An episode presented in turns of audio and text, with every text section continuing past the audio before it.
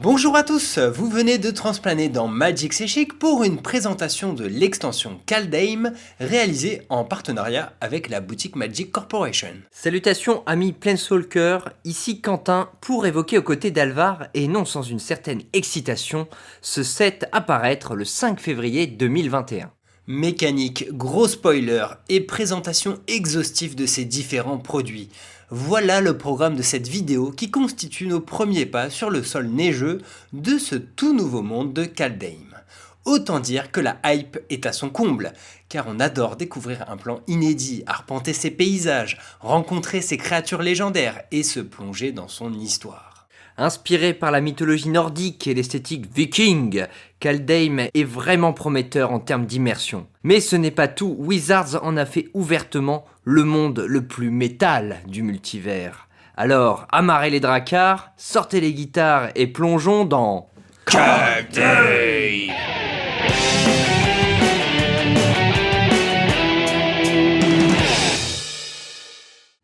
On attaque par les mécaniques amenées ou ramenées par Kaldheim, à commencer par celle qui réveillera la Madame Irma en vous, la prédiction, ou en anglais Fortel. Ce nouveau mot-clé permet pendant son tour d'exiler face cachée une carte avec la prédiction de sa main pour deux incolores.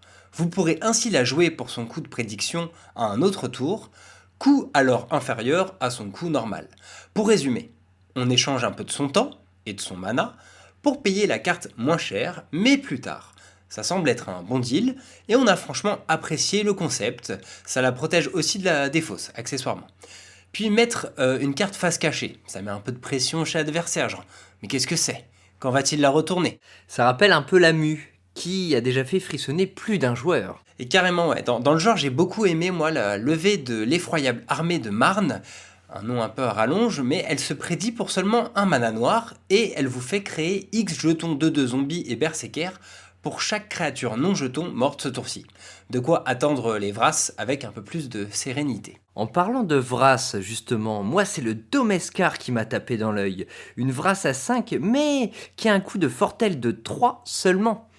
Pouvoir sortir un rituel détruisant toutes les bêtes tour 3, voilà de quoi faire suer le standard. M'en parle pas. Et j'en profite pour préciser la règle, euh, si vous mettez en prédiction un éphémère, c'est pour le jouer comme tel derrière bien sûr, alors que les créatures, les rituels, etc. restent soumis aux mêmes contraintes de lancement. Avant, j'ai précisé qu'on pouvait prédire pendant son tour, mais pas forcément que comme un rituel. On peut prédire à n'importe quel moment de son tour. Enfin, ça, c'est si vous n'avez pas de batailleur du cosmos, qui réduit vos prédictions de 1 et vous permet même de le faire durant les tours adverses. Et puis ben, on a aussi un démon qui peut euh, rendre euh, prédictable, on va dire, euh, n'importe quelle carte de votre main. Ensuite, on vous fait découvrir la vantardise. Kaldem est rempli de vikings qui se la pètent, comme ce gredin de Varagot, plutôt fier de porter une hache encore plus grande que lui. Du coup, cette 2-3 contact mortel dit que quand elle a attaqué ce tour-ci, on peut payer son coup de vantardise, soit Bost en anglais. Ici, il est de 2, et il permet de cibler un joueur qui ira directement chercher une carte pour la mettre au-dessus de sa bibliothèque. Il faut donc juste déclarer Varagot attaquant, puis, après, on peut payer sa vantardise tant qu'on est encore dans le tour où il a attaqué. Avant les blocs ou en deuxième phase principale par exemple, tant qu'il est encore vivant, bien sûr. Car on n'a pas vu beaucoup de morts se vanter. Ah, et un détail crucial, vous ne pouvez bien sûr le faire qu'une seule fois par tour. Magic, c'est pas un film porno, hein. Mais quand on a le contact mortel comme ce cher Varagot, on a bon espoir de réussir à attaquer plusieurs fois et aller narrer ses exploits au par ensuite. Ça c'était pour les nouveautés, mais avec Kaldheim, nous avons aussi le retour de mécaniques déjà connues et éprouvées. Vu l'ambiance épique et historiquement riche de ce plan, on retrouve les sagas, si on devait s'attarder sur un de ces enchantements chapitrés, ce serait éventuellement un nouvel indispensable pour les jeux token, la bataille de Bretagard, qui crée un jeton 1-1 blanc humain et guerrier en arrivant en jeu. Puis au tour d'après, juste après la phase de pioche, hein, on le rappelle, c'est un jeton 1-1 vert elfe et guerrier qu'on crée. Et enfin, au tour suivant, on choisit n'importe quel nombre de jetons d'artefacts et ou de créatures avec des noms différents qu'on contrôle. Pour chacun d'eux, on crée une copie. Au vu du climat glacial de Kaldheim, sur lequel il n'y a d'ailleurs que trois saisons, il fallait forcément faire revenir les permanents neigeux. Ce sous-type apparu durant le bloc ère glaciaire, peut être trouvé autant sur des terrains que des créatures ou encore des artefacts. Plein d'effets prennent en compte le nombre de permanents dits neigeux sous votre contrôle pour devenir plus rentable. Exemple avec l'esprit de l'Aldergard. Il gagne plus 1 plus 0 pour chaque autre permanent neigeux que l'on contrôle. Vous avez donc les 5 terrains de base neigeux, mais aussi des bilans neigeux arrivant en jeu engagé et d'autres terrains rares avec ce sous-type. Il faut savoir que ces terrains ajoutent du mana de couleur normalement, mais aussi du mana neigeux en parallèle. C'est un type de mana particulier qui ne peut être payé que comme ça, représenté par un petit flocon, comme on peut le voir dans la textbox de ce havre sans visage. Beaucoup de cartes qui peuvent être payées normalement prendront néanmoins en compte le nombre de mana neigeux dépensés dans leur coût.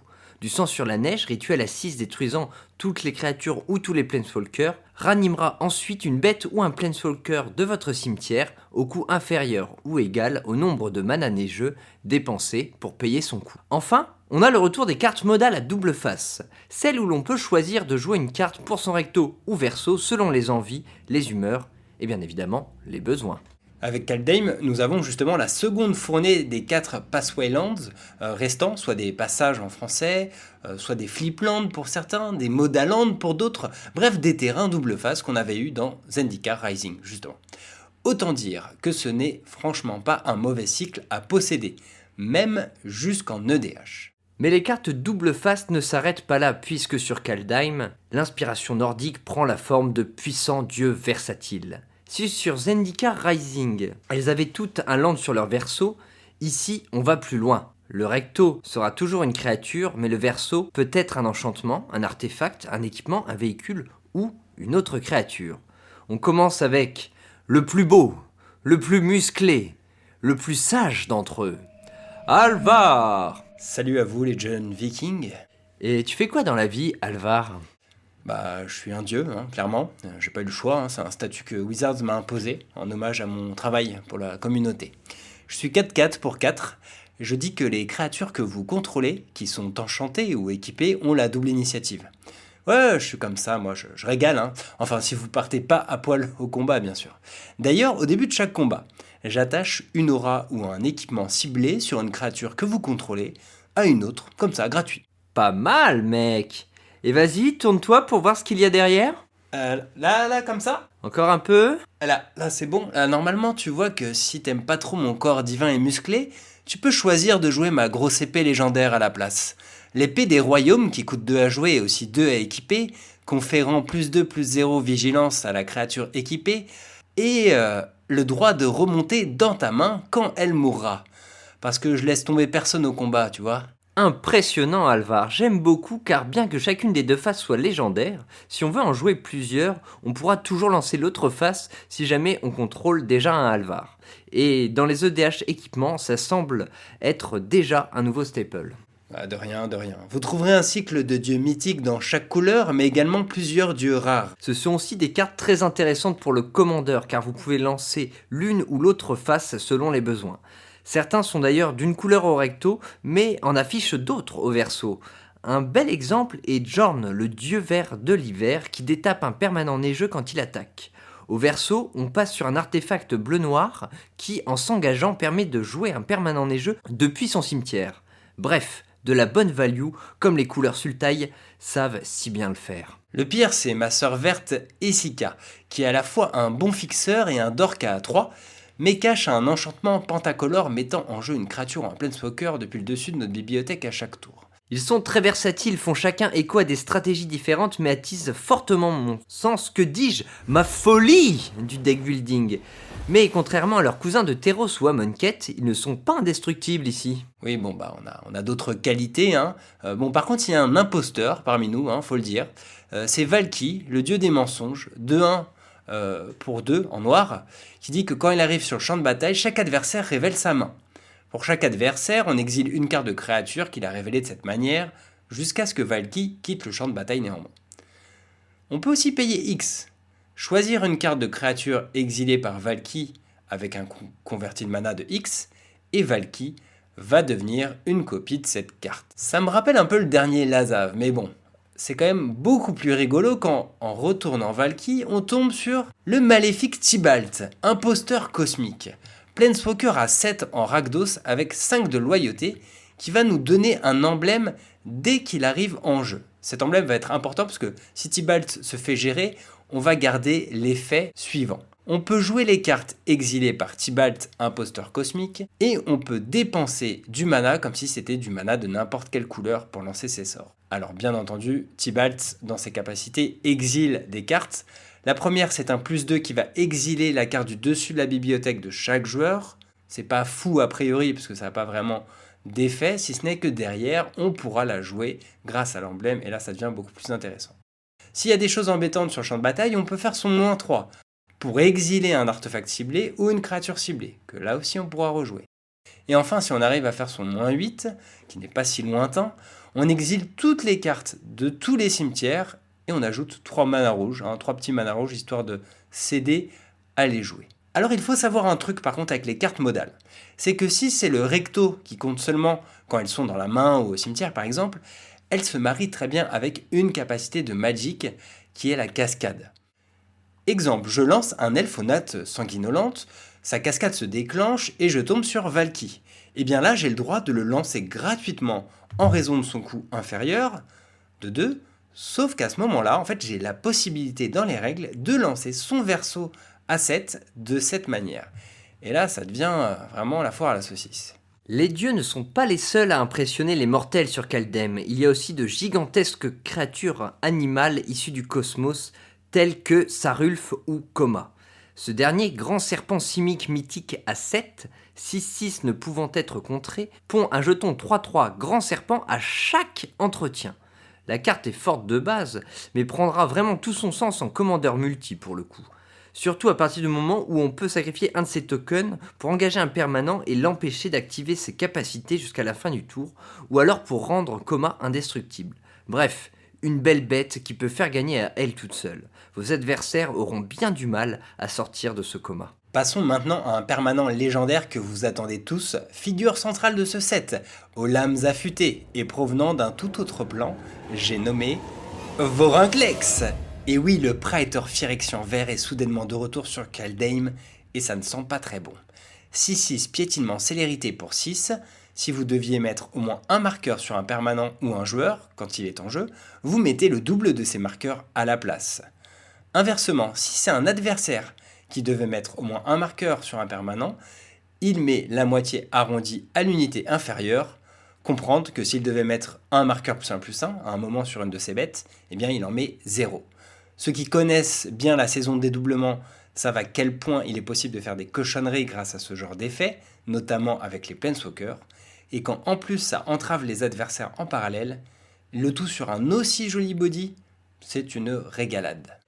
Passons maintenant à un permanent légendaire que vous attendez tous, figure centrale de ce set, aux lames affûtées et provenant d'un tout autre plan, j'ai nommé Kaya. Coûtant 5 et possédant 5 de loyauté, son plus 1 met un marqueur appelé forme fantôme sur une bête non jeton. Cela lui confère la possibilité de revenir dans la main de son propriétaire quand elle devra mourir, ou même être exilée. Mais ce n'est pas tout, elle laissera un jeton blanc esprit 1-1 vol derrière elle en plus. Une capacité qui semble assez bonne dans des jeux agressifs ou midrange, permettant de grinder comme il se doit. Son moins 3 lui apporte une belle versatilité en exilant un permanent non terrain ciblé. Et enfin, son moins 7 fait gagner un emblème proposant de lancer au début de son entretien et sans payer son coup de mana, un sort légendaire depuis sa main, son cimetière ou sa zone d'exil. Autant dire qu'on craquera tous ses points de loyauté sans souci pour le faire, puisqu'on pourra relancer cette inexorable Kaya bien assez tôt. Niveau Planeswalker, on est gâté avec pas moins de 4 arpenteurs si on compte le Tibalt, dont deux nouveaux persos, tels que Nico Harris d'abord, qui vient en fait de Teros et possédant un X dans son cou, euh, correspondant en fait à autant de tokens éclats qui l'accompagneront, tokens se sacrifiant pour deux afin de faire regard 1 puis pioche. Et aussi Taivarkel, un elfe originaire de Kaldheim. Pour 4, il va avoir 3 marqueurs et un passif, faisant que tous vos elfes peuvent ajouter un mana noir. Avec son 0, il crée justement un jeton 1-1 elfe et guerrier, et son plus 1 met un marqueur plus 1 plus 1 sur un elfe avant de le dégager et de lui donner contact mortel. Son moins 6 confère un emblème qui dit qu'à chaque fois qu'on lance un sort d'elfe, il a la célérité et on pioche deux cartes, rien que ça. Donc bref, si vous jouez elfe, considérez-le fortement.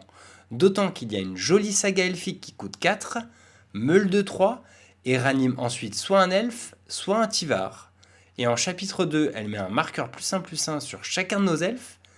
Puis pour finir, à chaque fois qu'un elfe attaquera, il fera gagner moins 1 moins 1 à une créature adverse ciblée. Tout ceci inaugure bien l'esprit tribal qui anime une grande partie de ce set, car il faut savoir que Kaldheim est divisé en 10 sous-plans, chacun ayant son alliance de deux couleurs et son propre peuple. Petit passage en revue des cartes les plus marquantes dans ces optiques de jeu. Avis à ceux qui jouent tribal en EDH déjà, le bûcher funéraire des héros va devenir un must. Coûtant 2 à poser mais aussi 2 à activer tout en s'engageant, il vous demande de sacrifier une créature pour aller en tutoriser une autre du même type et coûtant 1 de plus pour la mettre directement en jeu. Si je vous dis que cette capacité ne se joue que comme un rituel, vous pensez bien sûr à la célèbre cause de gestation. Bannie en moderne, cette carte est une des plus puissantes du jeu, alors son alternative tribale va forcément régaler humains, elfes, slivoïdes et toute autre civilisation décadente, préférant rester entre elles. Pour bien servir la thématique tribale du set, nous avons même le retour des changelins. Pour ceux qui n'ont pas connu l'Orwin, cette tribu n'en est pas vraiment une puisqu'il s'agit d'un mot-clé indiquant qu'ils ont tous les types de créatures. Et oui, c'est un joker en quelque sorte pour tous vos jeux tribaux, surtout si vous êtes porté sur les licornes, les blaireaux ou les bibules. Une chose est sûre, ces change-formes nous apportent là aussi un autre must-have pour tout deck tribal jouant du vert, le Marche Royaume. Cette 2-3 pour 3 vous demande de choisir un type de créature, puis vous pouvez lancer les sorts de créatures du type choisi depuis le dessus de votre bibliothèque. Bibule On peut alors lancer la carte du dessus de notre bibliothèque si elle est du type euh, choisi. Moi j'ai surtout pensé aux jeux Elf Ball qui s'emballeront toujours un peu plus. Mais Bibule, hein, si tu veux, sauf qu'ils n'ont pas leur propre royaume sur Kaldheim. Contrairement aux nains et à leur tête, on a l'intrépide et hors-la-loi Magda. 7 de 1 pour 2 euh, dit que nos autres nains gagnent plus 1 plus 0.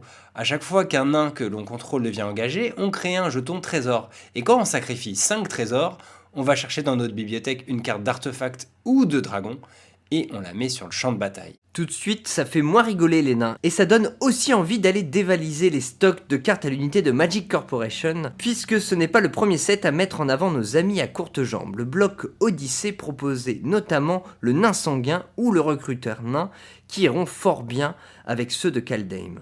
Les anges ne sont pas en reste non plus et plutôt énervés, ici affiliés à la bicolorité blanc-noir.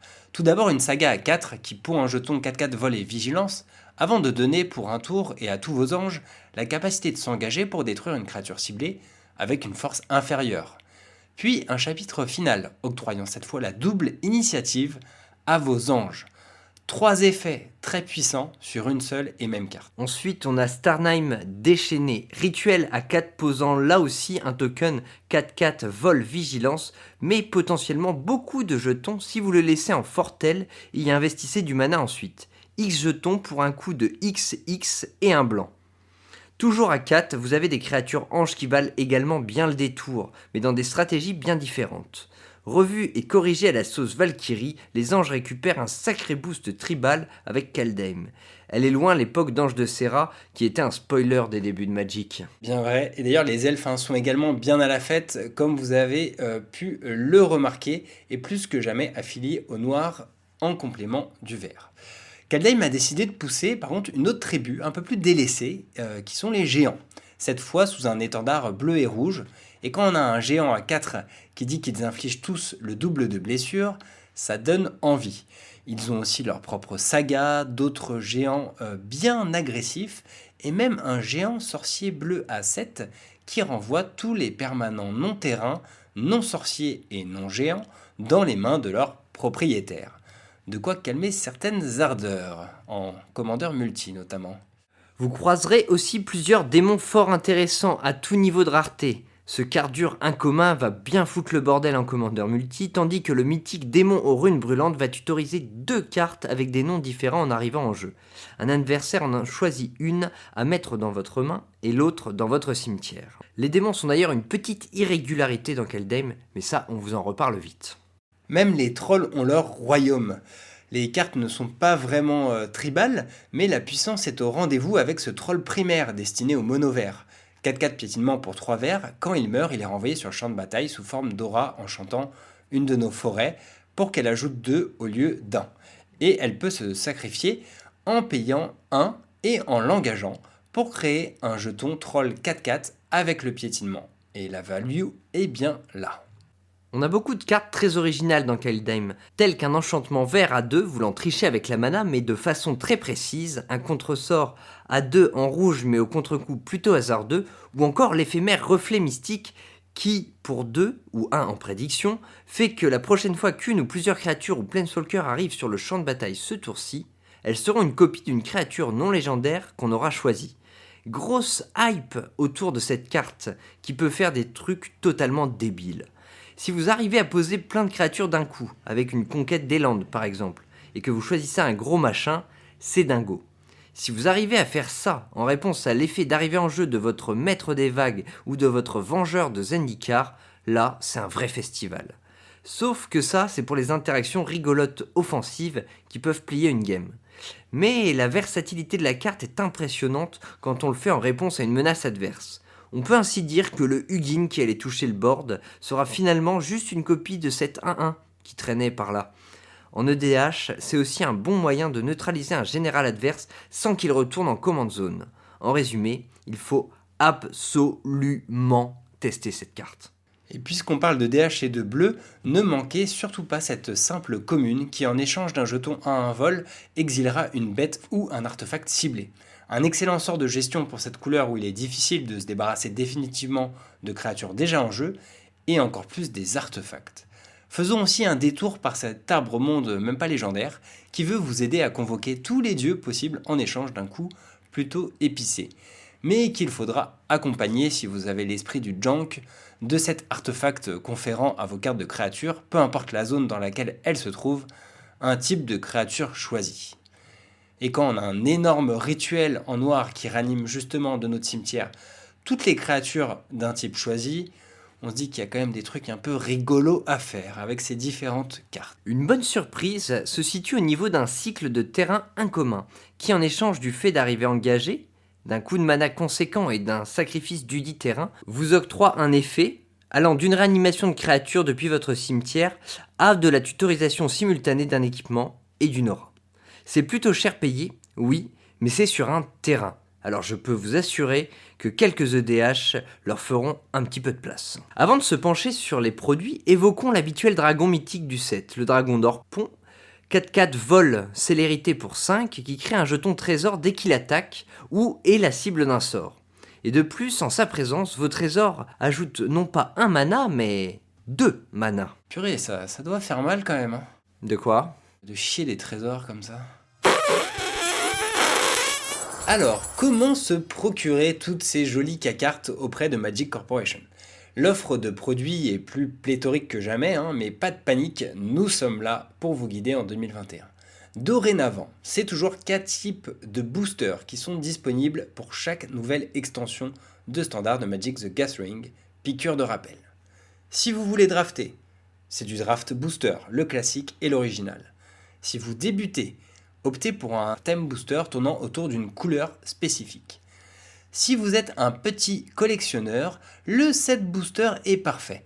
On vous l'avait décrit en détail dans la présentation de la renaissance de Zendikar, mais pour rappel, ils peuvent contenir de 1 à 4 rares mythiques, dont une de la liste, soit une liste d'anciennes cartes un peu random qui a d'ailleurs été mise à jour pour l'occasion, avec des trucs genre Vorinclex, premier du nom, ou Caverne des âmes vous aurez aussi d'office une carte à cadre alternatif, un land neigeux, une art card qui peut être signée, et on vous met le contenu global en image. Si vous êtes un gros collectionneur et pimper, optez plutôt pour le quatrième type de booster, le collector booster, qu'on va détailler dans un instant.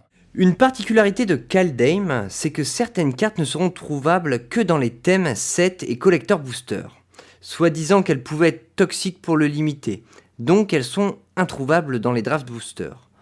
En revanche, elles sont légales dans tous les formats où Kaldheim est légal. Regardez-les bien quand même si vous lorgnez vers un deck autour d'une des tribus de Kaldheim. Dans tous les types de boosters, on retrouve les fameuses versions Showcase, qui seront ici des versions alternatives de 34 créatures légendaires dans un style très viking. En parallèle, les 4 Planeswalkers sont aussi disponibles dans une version borderless présentant un tout autre dessin. Mais les Planeswalkers ne sont pas les seuls à recevoir ce traitement. Tout d'abord, comme dans la renaissance de Zendikar, les bilans de type passage ont aussi deux versions.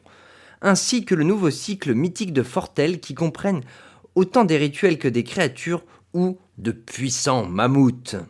Ces versions borderless sont trouvables dans les drafts, sets et collector boosters. L'exclusivité des collector boosters reste en revanche les cartes en extended art, s'appliquant à toutes les rares ou mythiques qui n'ont pas eu la chance de recevoir un traitement comme ceux cités précédemment et qui ne sont pas des sagas. Parlons collector booster justement avec l'ajout d'un slot un peu particulier qui contiendra soit une saga, soit une des 5 rares introuvables dans les draft boosters, ou soit une carte rare ou mythique issue d'un des deux Commander Deck. En résumé, ce collector booster Kaldheim, c'est un jeton double face foil, 11 cartes foil, 5 cartes à désigne alternatif, parmi ceux qu'on vient de décrire, et 5 rares ou mythiques à récupérer au total potentiellement. En marge de tout ça, on l'a teasé, il y a deux beaux decks préconstruits qui s'offrent à nous, mais en commandeur comme il est de coutume désormais. D'un côté, un deck tribal Elf Golgari avec Latril, un archétype qu'on avait justement évoqué pas plus tard qu'avec Commander's Legends, que vous pourrez donc améliorer progressivement de façon très naturelle pour en faire quelque chose de solide à n'importe quelle table de DH. En face, Ranar est un guerrier esprit blanc-bleu qui tourne à la fois autour de la nouvelle mécanique prédiction, réduisant son coût à zéro une fois par tour, mais aussi du fait d'exiler des permanents de votre main ou du champ de bataille pour créer des jetons 1-1 esprit et vol. Totalement synergique avec Fortel, mais aussi avec les plus célèbres sorts d'exil blanc ou même le Blink. Ce sont les couleurs idéales. Pour ça, on avait d'ailleurs eu euh, le puissant Brago dans le même esprit, dirons-nous. Voilà, ce sera tout pour cette première balade sur Kaldheim. Tous les produits évoqués sont en vente chez Magic Corporation et nous, on a déjà craqué. L'univers de ce nouveau plan est génial et le power level semble au rendez-vous, notamment pour tous les decks à optique tribale. On se retrouve très vite pour un petit fait ou fiction sur Kaya avant de la suivre au cœur de l'aventure racontée dans Kaldheim. Tibalt va-t-il mettre ce plan sans dessus-dessous? Puis comment et pourquoi un Praetor Phyrexian est-il venu ici? A-t-il corrompu un des royaumes du plan? Cherchait-il un batteur viking pour son groupe de post-metal La réponse à toutes ces questions fort bientôt. Et d'ici là, bon voyage entre les éternités aveugles.